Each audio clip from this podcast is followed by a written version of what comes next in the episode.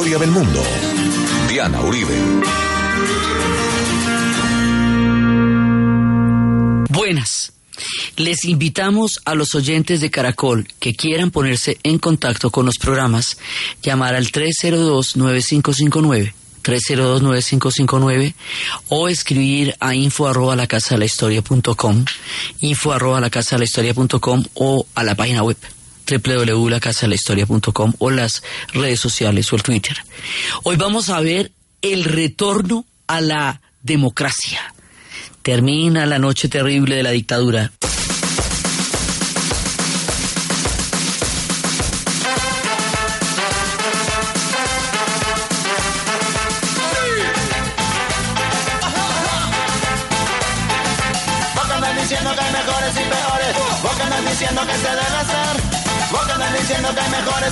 Y peores. Vos que andas diciendo que se debe hacer.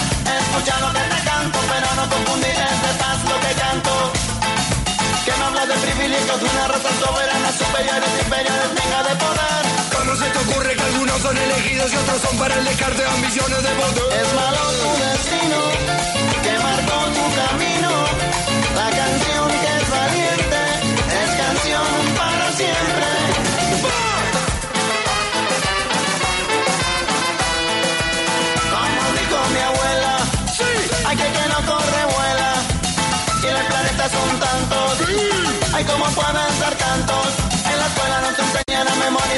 Fechas de batalla, pero que poco nos enseñan de amor. Discriminar, esto no está nada bien. Ante los ojos de Dios todos somos iguales. Que hace la guerra,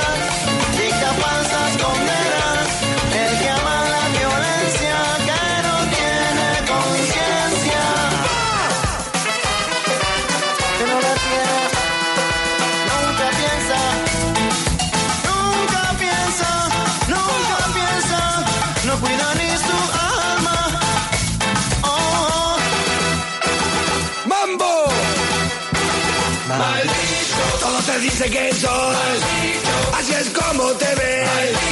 Sen que sé que se sen Que sé que sé que se sen Todos te dicen que sos Así es como te ves.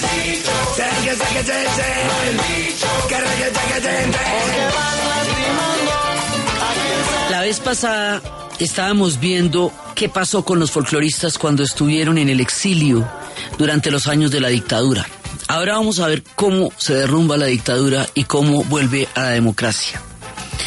Habíamos visto cómo eh, después de que la dictadura pierde, digamos, su capacidad de, de intimidación, va a solucionar su falta de cohesión con meter a la gente en una guerra. Entonces, ¿qué es lo que significa esto? El proyecto de la dictadura era el exterminio. Y fuera del exterminio no tenía ningún otro proyecto. El proyecto económico fue un desastre. La manera como la economía empeoró, como se empobreció la gente, cómo se destruyó el, el tejido social, eh, cómo se destruyó, digamos, como la, como la armazón de una buena parte del país durante la dictadura fue una cosa muy, muy dramática. Y como ellos lo único que iban a hacer era una gran represión, cuando terminaron de hacer una gran represión, es decir, cuando ya no quedaba nadie por ahí desarticulados, todos los partidos políticos, todas las formas de opinión, todas las formas de cultura, todas las formas de pensamiento, ya no quedaba nadie, ya no quedaba nada. Después de eso ya no había ningún proyecto más allá de la derrota y el exterminio de una parte del país. Entonces, cuando ya no hay nada más que hacer, se les ocurre meter, o sea, solucionar el resultado de un exterminio metiendo a un, a un pueblo a una guerra, de que resulta siendo una- un desastre peor, a una guerra que no tiene sentido, pero sobre todo a una guerra que no se puede ganar, como lo vimos, y además habiéndole mentido al pueblo argentino. Les hicieron creer que estaban ganando una guerra que nunca tuvieron la menor oportunidad de ganar y que nunca ganaron.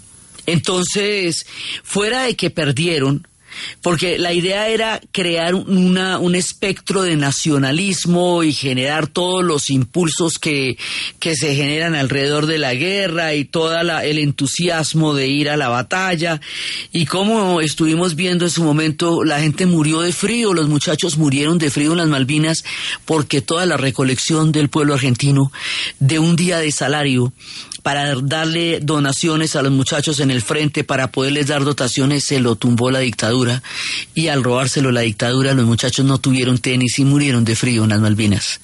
Entonces las Malvinas es un descalabro gigantesco de de la Argentina como país y de la Junta Militar, porque además prueban que un ejército que es capaz de torturar a un pueblo no tiene el entrenamiento para enfrentar a un ejército de verdad, a una guerra de verdad, como es enfrentarse con los británicos. Por supuesto, enfrentarse con los británicos son palabras mayores. A una hora que el imperio hace rato desapareció, esa gente es muy buena para la pelea. Entonces, enfrentarse con ellos en el momento en que la Thatcher necesitaba un pretexto para hacer ella su propio proceso, pues era una cosa absolutamente suicida. Entonces ella sí les mandó toda la guerra que ellos pensaban que no iban a tener, porque la que necesitaba esa guerra era ella en primera instancia. Y eso fue lo que le dio la reelección. Entonces, esta guerra militarmente hablando es un desastre.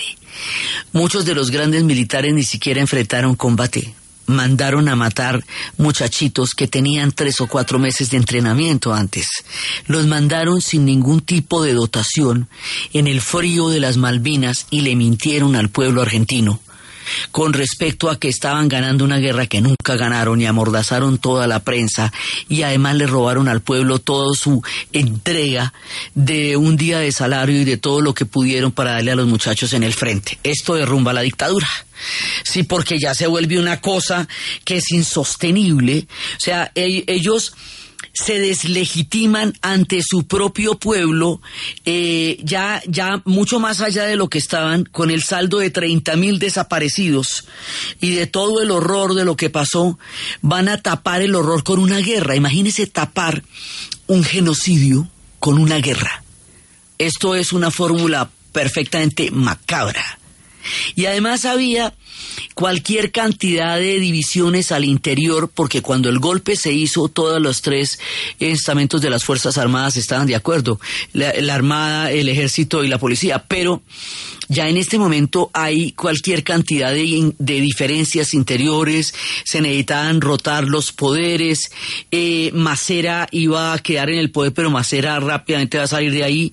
Macera es el personaje, uno de los personajes más complicados, porque cuando después lo pongan a responder por lo que hizo, dice que ellos ganaron la guerra contra, contra la subversión, o sea, eliminaron al pueblo argentino y que no tienen por qué dar explicaciones de una guerra que ganaron un ejército que gana cuando fue contra su propio pueblo que peleó y a su propio pueblo el que mató.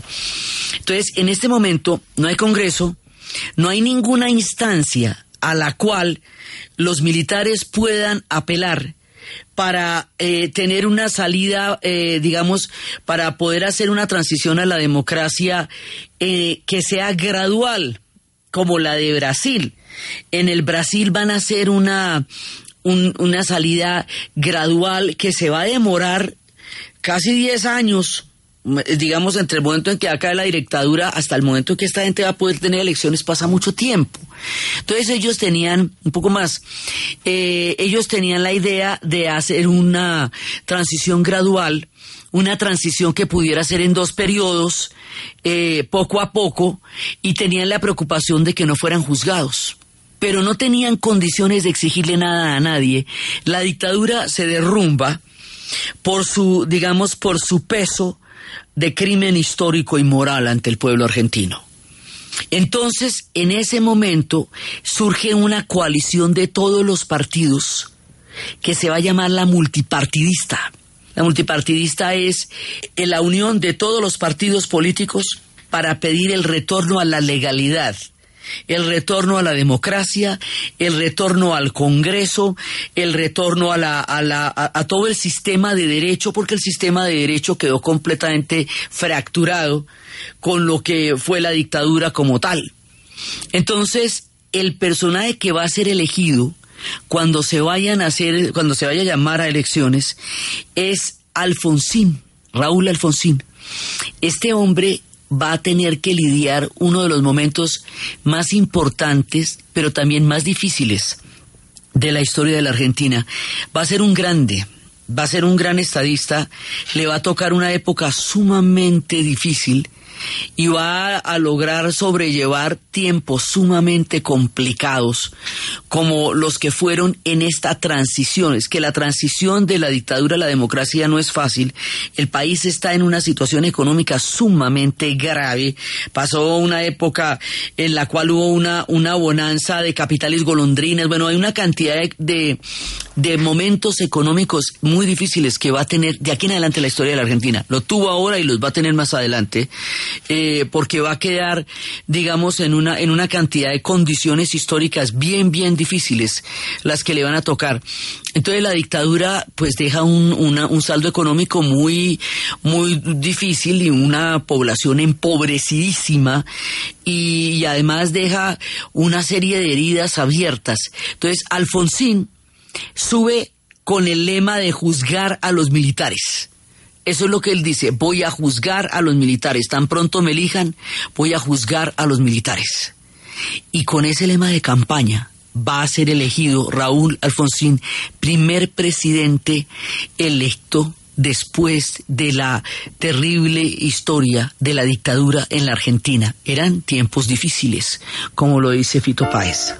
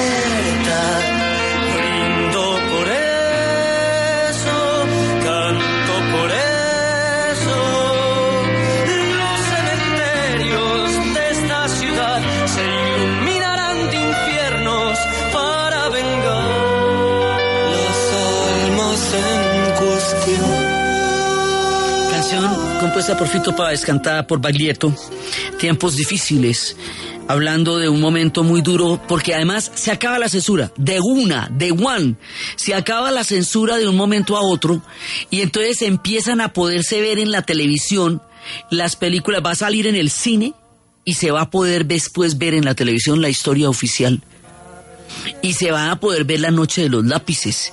Y todas esas películas que estaban censuradas, hay un momento en que los cineastas argentinos dicen, no aceptamos ningún tipo de censura. Si le cambian una escena, una sola escena a una película, mejor que la tumben, la quemen y no la den. Pero no aceptamos ninguna modificación, ninguna censura, las películas van completas. Entonces hay una catarsis hay una catarsis poderosa. Se pueden cantar canciones como estas y hablar de los sepultureros.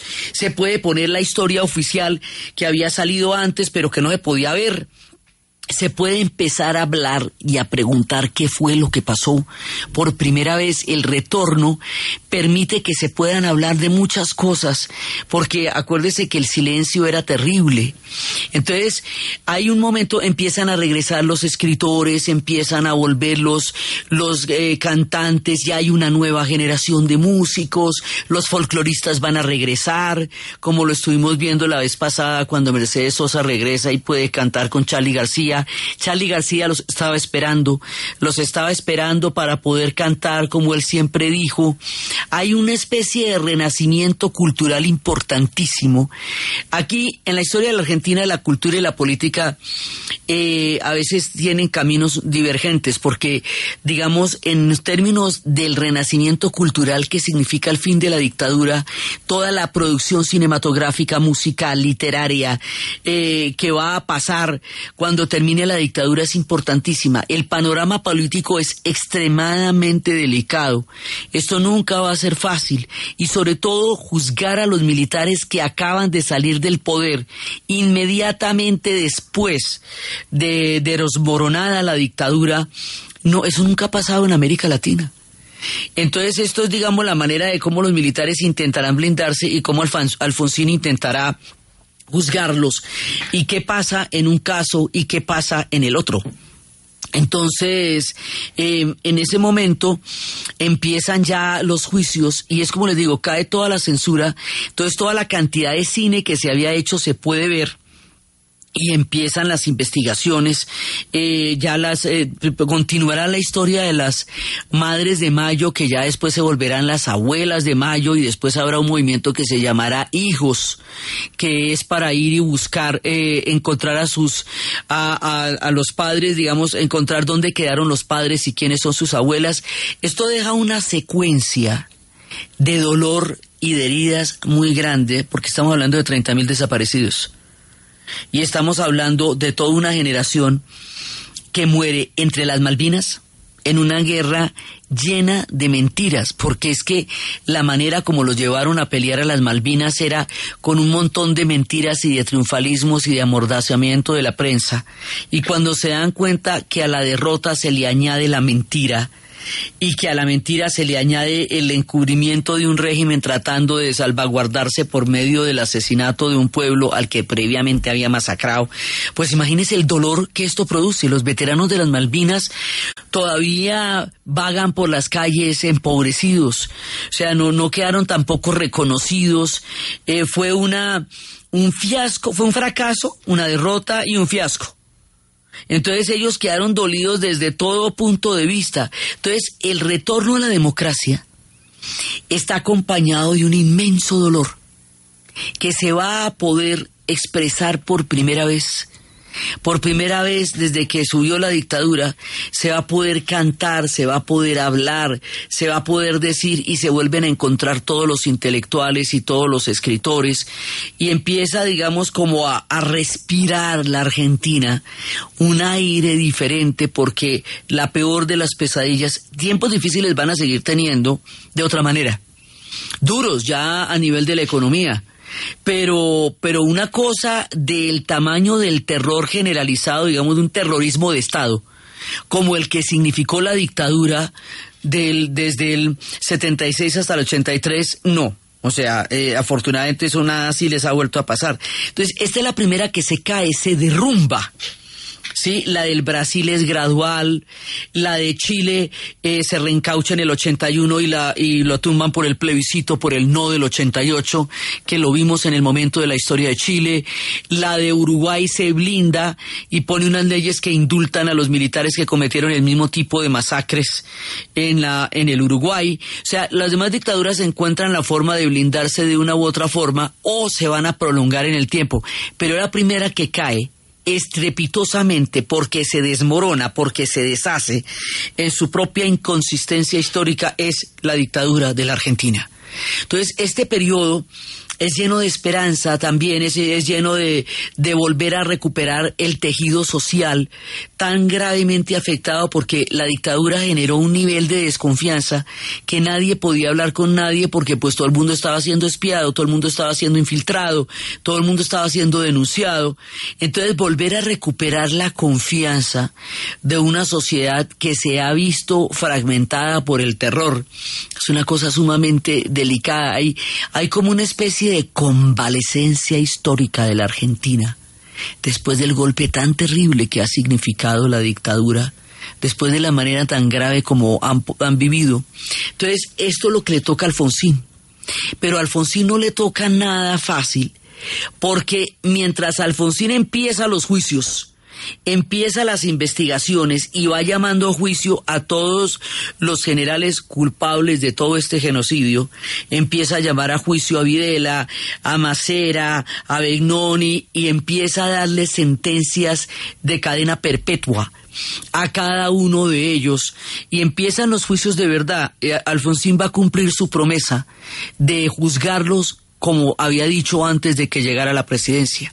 Pero mientras Alfonsín los va a juzgar, le hacen tres levantamientos los carapintada, o sea, guarniciones del ejército en diferentes zonas del país. Le están haciendo levantamientos para ver si logran echar atrás los juicios.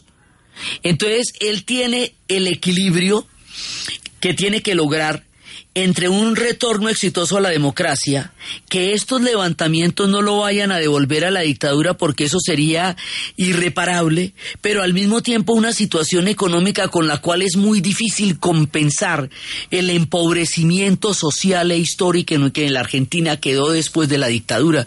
O sea, todo le queda, le queda contra el viento. Y sin embargo, él logra eh, hacer una, un retorno a la democracia de la Argentina. Logra, de todas maneras, logra eh, parar los levantamientos, porque es que los levantamientos eran peligrosísimos. Aldo Rico eh, fue uno de los que protagonizó los levantamientos y los carapintada era que se pintaban los del ejército y hacían levantamientos en las guarniciones militares contra los juicios. Entonces hay una, digamos, hay ese momento en que la historia va a tener, van a tener que responder por el juicio de la historia están viendo a ver cómo, cómo hacen para que no les toque. Este es el tiempo en que Miguel Mateus empieza a cantar. Este es el tiempo en que el rock va a llegar a momentos increíbles. Este es el tiempo de huevos, cuando está llegando la democracia. Miguel Mateus.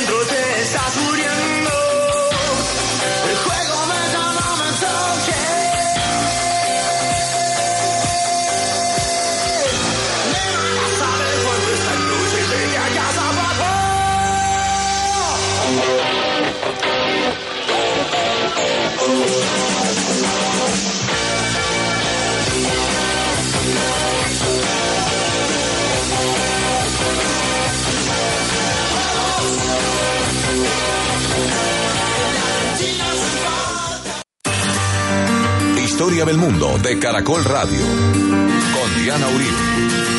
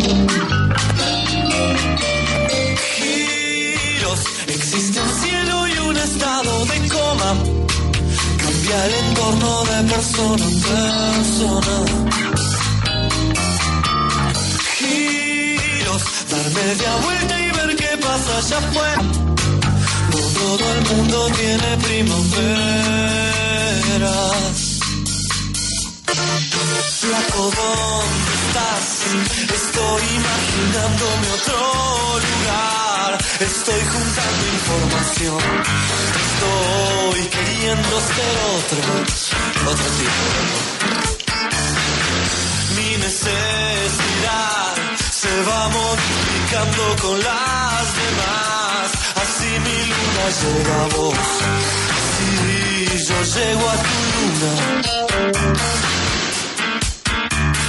Giros, todo da vueltas como una gran pelota. Todo da vueltas. Alfonsín le va a tocar muy duro, pero él cumple. Él cumple su principal papel de juzgar a los militares de la dictadura, de lograr contener los tres intentos de golpe, o sea, de levantamientos militares de los Carapintada, eh, ofrecer las garantías institucionales, democráticas. Es que el retorno a la democracia es volver a abrir todos los mecanismos que garantiza la democracia. Es decir, es volver a crear el Congreso, las cámaras, los sistemas electorales, que todo eso vuelva a funcionar, porque todo quedó suspendido durante la dictadura. Entonces, Mauricio, toca volver a montar el Estado, ¿sí, me entiende? Cada vez que hay una dictadura del tamaño de la que ellos tuvieron, acaban con el Estado y toca volverlo a poner todo a funcionar. Y eso fue lo que le tocó a Alfonsín, volver a poner a funcionar el Estado otra vez y volver a, crear eh, los mecanismos para que la gente participe, porque todo eso quedó totalmente fragmentado durante la dictadura. Además que la dictadura había, había vuelto la guerra como proyecto, acorralado un país entre el exterminio y la guerra, la dictadura no daba ninguna salida. Entonces Alfonsín tiene que darle una salida democrática y él va a cumplir él va a cumplir con todo esto eh, y va a paliar esa crisis. El tema de la crisis se va a ahondar y se va a ahondar y se va a ahondar cada vez más. Entonces, eh, inclusive la crisis es lo que, lo que hace que, que su gobierno al final lo vaya terminando en unas elecciones anticipadas porque, mm, porque no la puede, no, no, está más allá de él solucionarla. Entonces, aquí viene un periodo que es eh, este, los tiempos de transición están, por un lado, pues eh, Alfonsín, luego viene un desastre, que es Carlos Menem, y luego viene otra cosa que también es bastante grave, entonces, Alfonsín, eh, digamos, logró palear las dificultades con la talla de un estadista y cuando murió, que fue hace poco que murió Alfonsín, se le reconoció como un hombre que le había dado una salida política a la Argentina. A él le tocó un momento histórico como por ejemplo el que le tocó a Adolfo Suárez en España, cuando muere Franco y empieza la entrada a la democracia.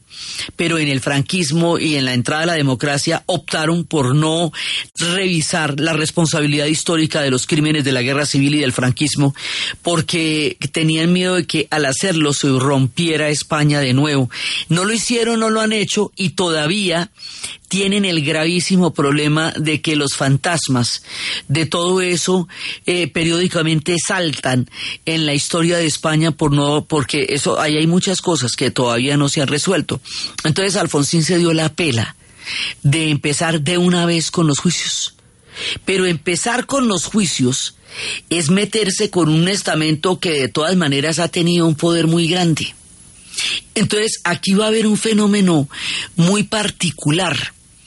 Y es que mientras él está tratando de, de, sacar adelante el país y la economía no la logra solucionar, porque es que lo que él recibe no había cómo hacerlo no había cómo sacarlo porque él recibe el país en las peores condiciones, en el derrumbe eh, de la dictadura, en una crisis política muy grande y en un pueblo profundamente adolorido y profundamente golpeado socialmente.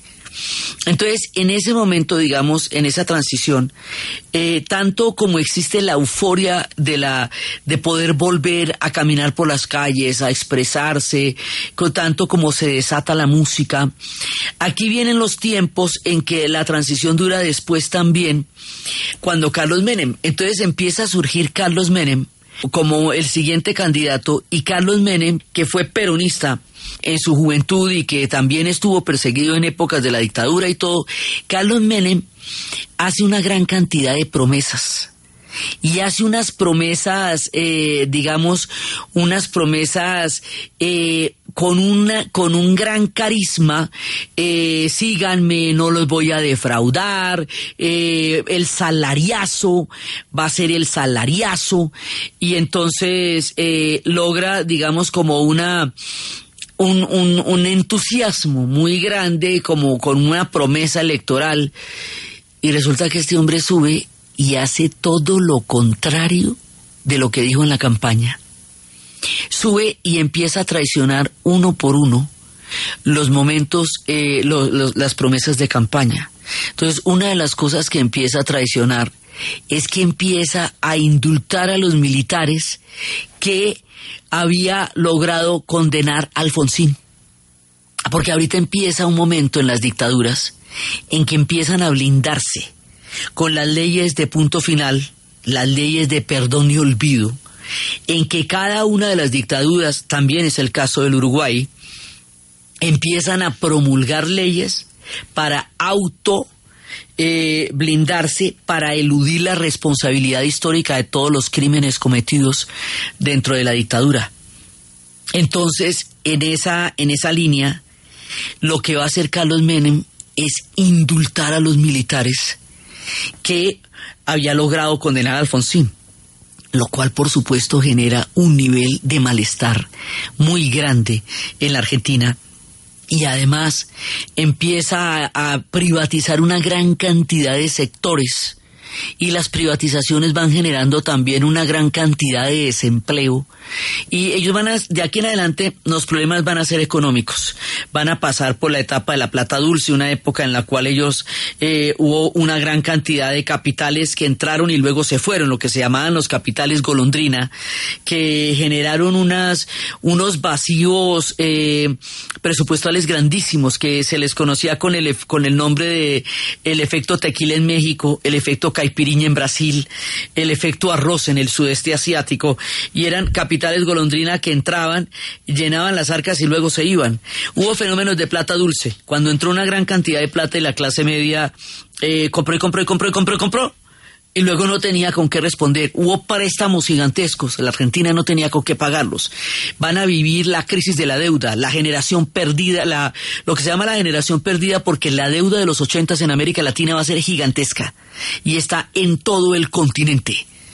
Entonces va a ser gravísima y el caso de la Argentina y de Brasil van a ser muy, muy graves no van a tener el apoyo de los Estados Unidos porque los Estados Unidos se puso de parte de Inglaterra en la guerra de las Malvinas y entonces tampoco, no, ni por supuesto tampoco tienen el apoyo de Inglaterra porque Inglaterra pues es contra la que acaban de tener la pelea. Entonces la situación económica se va complicando cada vez más. Ellos van a llegar a un punto en que no, no, los taxímetros ya no van a poderse usar porque los, el, el, el, dinero ya no cabe, las cifras en, la, en el dinero, eh, en, en, los taxímetros, van a llegar a un punto en que tienen que quitarle ceros para llegar al austral. Entonces, todas estas épocas son la transición desde los ochentas en adelante empieza, digamos, desde el momento que cae la dictadura, empiezan a enfrentar la crisis que dejó que dejó la dictadura, pero que en los tiempos de la democracia tampoco se puede resolver, porque los modelos que se implantan en, esa, en ese momento tampoco le dan una solución a la crisis. Entonces, todos los gobernantes que tengamos de aquí en adelante van a estar marcados por el signo de la crisis en esta primera etapa, y esto viene, Menem, con la privatización, con el indulto. El indulto va a generar un malestar tan grande, tan grande, tan grande. Y las madres de Mayo, ahora abuelas de Mayo, van a reanudar absolutamente toda su lucha porque hay que volver a, juzgar a estas personas. Entonces ya vienen los hijos, o sea, los nietos que empiezan a hacer el movimiento de, de encontrar de dónde vienen sus padres y quiénes son sus abuelas y empiezan a hacer los sketch. Como no hay una censura, eh, como no puede haber una censura jurídica, porque eso lo acaba de echar para atrás Menem con las leyes de perdón y olvido, entonces, y de punto final, entonces, eh, un pueblo no puede vivir sin la verdad. Sin la verdad es muy difícil que se sanen las heridas. O sea, la, la, la, verdad hay que conocerla. La verdad histórica un pueblo la tiene que conocer para poder seguir adelante sus procesos. Y estas leyes amordazaban la necesidad de una verdad histórica que en ese momento era tan urgente para la Argentina. Entonces van a ser los tribunales Russell, tribunales de censura moral que hace Sábato, y también van a ser los sketch. Entonces los famosos, los hijos, iban y a uno de estos torturadores o a uno de estos personajes que había sido parte fundamental de la dictadura, empezaban a, acosarlo frente a su casa, diciendo que ese personaje que estaba viviendo en esa casa era un torturador y al, digamos, señalarlos públicamente, y al señalarlos públicamente eh, se les generaba, digamos, como la, una censura moral, porque la censura jurídica no era posible en ese momento. Entonces aquí un proceso que ya se estaba dando, que ya había dejado listo Alfonsín, lo revierte y lo patracea Menem. Sí, y entonces pues queda, sea sin resolver una cosa que estaban ellos en, el, en, en tiempos de resolver. Y Menem se vuelve un fenómeno mediático y el tipo con las patillas y el tipo montando en Ferrari y el tipo jugando golf. Entonces todo este estrellato, toda esta industria del entretenimiento de Menem, junto con el empobrecimiento y las privatizaciones y los indultos, van a generar un profundo malestar y también le va a tocar dos atentados gigantescos. Ah, porque Menem le dio por mandar tropas argentinas a la guerra del Golfo Pérsico. A ver, ¿Cómo, cómo te parece? ¿Qué, ¿Qué, van a hacer los argentinos en la guerra del Golfo Pérsico? Entonces va a haber dos atentados muy complejos en la historia de la Argentina. Uno la, a la Embajada de Israel donde mueren 25 personas y otro a la AMIA, a la Mutualidad Israelí donde mueren 90 personas en dos atentados terribles contra la comunidad de Israel y esto es una parte de lo de digamos de los momentos más complejos, duros y difíciles porque esto todavía tiene muchísima muchísima historia que no nos han contado detrás de esos atentados. Se dice que hay una explicación que dice que era por la mandada de, las tropas. Eh, eso es una parte, pero eso todavía con el tiempo que ha pasado sigue siendo una cosa sumamente eh, oscura en la, en la historia política reciente de la Argentina.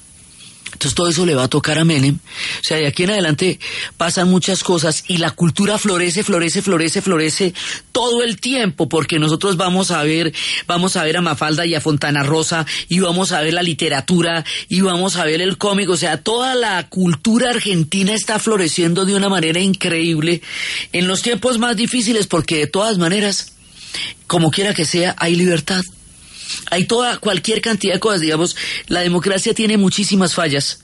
Eh, el caso de Menem fue un caso de retórico y, un caso demagógico porque él dijo unas cosas y fue hizo otras completamente diferentes. No solamente no cumplió, sino que traicionó promesas que había hecho de campaña, porque el salariazo que lo había prometido lo que hizo fue bajarle los salarios y las protecciones que ha prometido lo que hizo fue generar privatizaciones. Entonces, a pesar de eso, eh, en cualquier escenario, de todas maneras, ya no están en una dictadura del tamaño de la que tuvieron.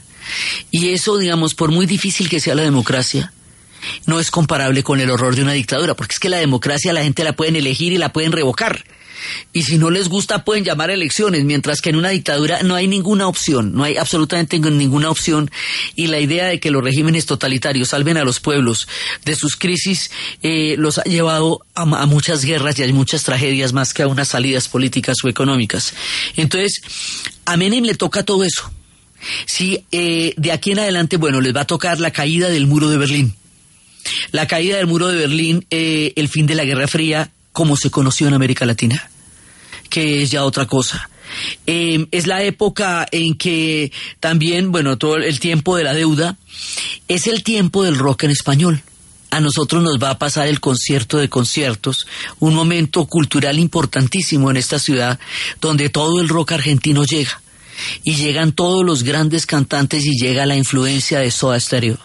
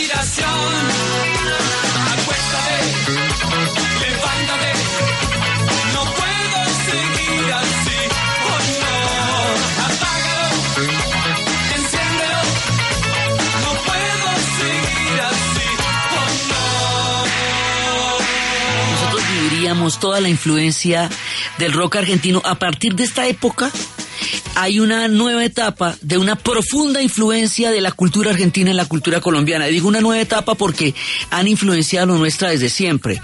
Una generación del tango, otra generación de los folcloristas, ahora viene la generación de los rockeros. Pero de una u otra manera, la evolución cultural de la Argentina siempre ha sido una influencia de primera línea en la cultura colombiana. Entonces todo ese rock va a llegar allá, acá y va a ser el concierto de conciertos y va a ser Bogotá en armonía. Y todo esto, lo que sigue aquí en adelante la serie nos va a sonar cada vez más y más y más y más conocido porque se acerca cada vez más a nuestro más profundo y cada vez más cercano contacto con la Argentina porque a medida que va pasando el tiempo también eh, nuestro contacto con la Argentina se va a hacer muchísimo más fuerte mucho, mucho más fuerte. En tiempos de la dictadura lo que había era una gran cantidad de gente abandonando un lugar que se hundía. Pero luego vienen tiempos en que, en que definitivamente Argentina queda inscrita en América Latina. Y su historia será la historia de América Latina. Y una de las cosas que va a hacer Menem en el reconocimiento de esta condición histórica y geográfica de América Latina y la Argentina es empezar a trabajar en Mercosur. Lo que van a hacer es eh, Brasil y Argentina van a empezar a construir el Mercosur. Construir el Mercosur va a ser entrar en consonancia con la política de bloques históricos posterior a la caída del muro de Berlín.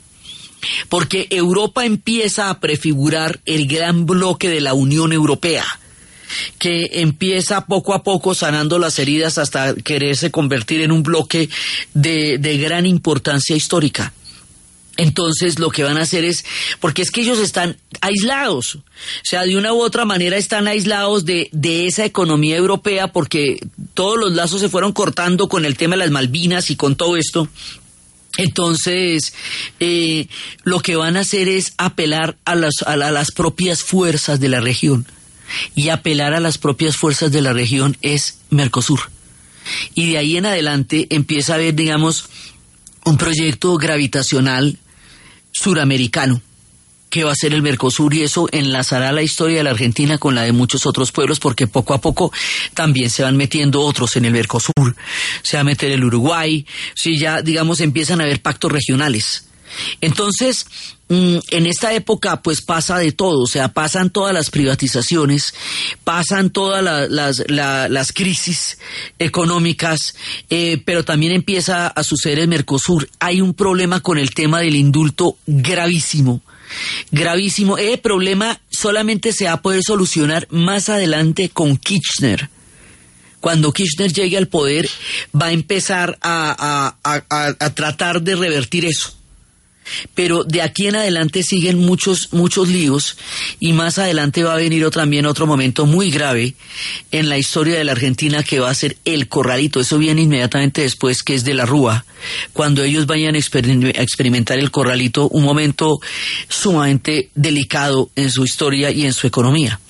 Entonces ellos, entre una historia política turbulenta y una historia cultural impresionante, los argentinos se debaten en estos vaivenes entre la política, la cultura, los retornos a la democracia y las graves crisis económicas. Y continúa la historia. Vamos a hacer también una entrada a la gran literatura argentina, que es un punto fundamental de lo que ellos son también. Entonces, desde los espacios del retorno a la democracia, del difícil y complejo y exitoso papel de Alfonsín para palear tantas fuerzas encontradas que le tocaron en ese momento álgido de la Argentina, desde las historias tan supremamente contradictorias de Menem entre la demagogia y el Mercosur, y todo este pueblo que se está abriendo a un nuevo aspecto de la historia después de la pesadilla de la dictadura y de la caída del muro de Berlín, en la narración de Ana Uribe, en la producción Jessy Rodríguez y para feliz fin de semana. Me quieren agitar, me incitan a gritar. Soy como una roca, palabras no me tocan. Adentro hay un volcán que pronto va a estallar. Yo quiero estar tranquilo. Es mi situación, una desolación.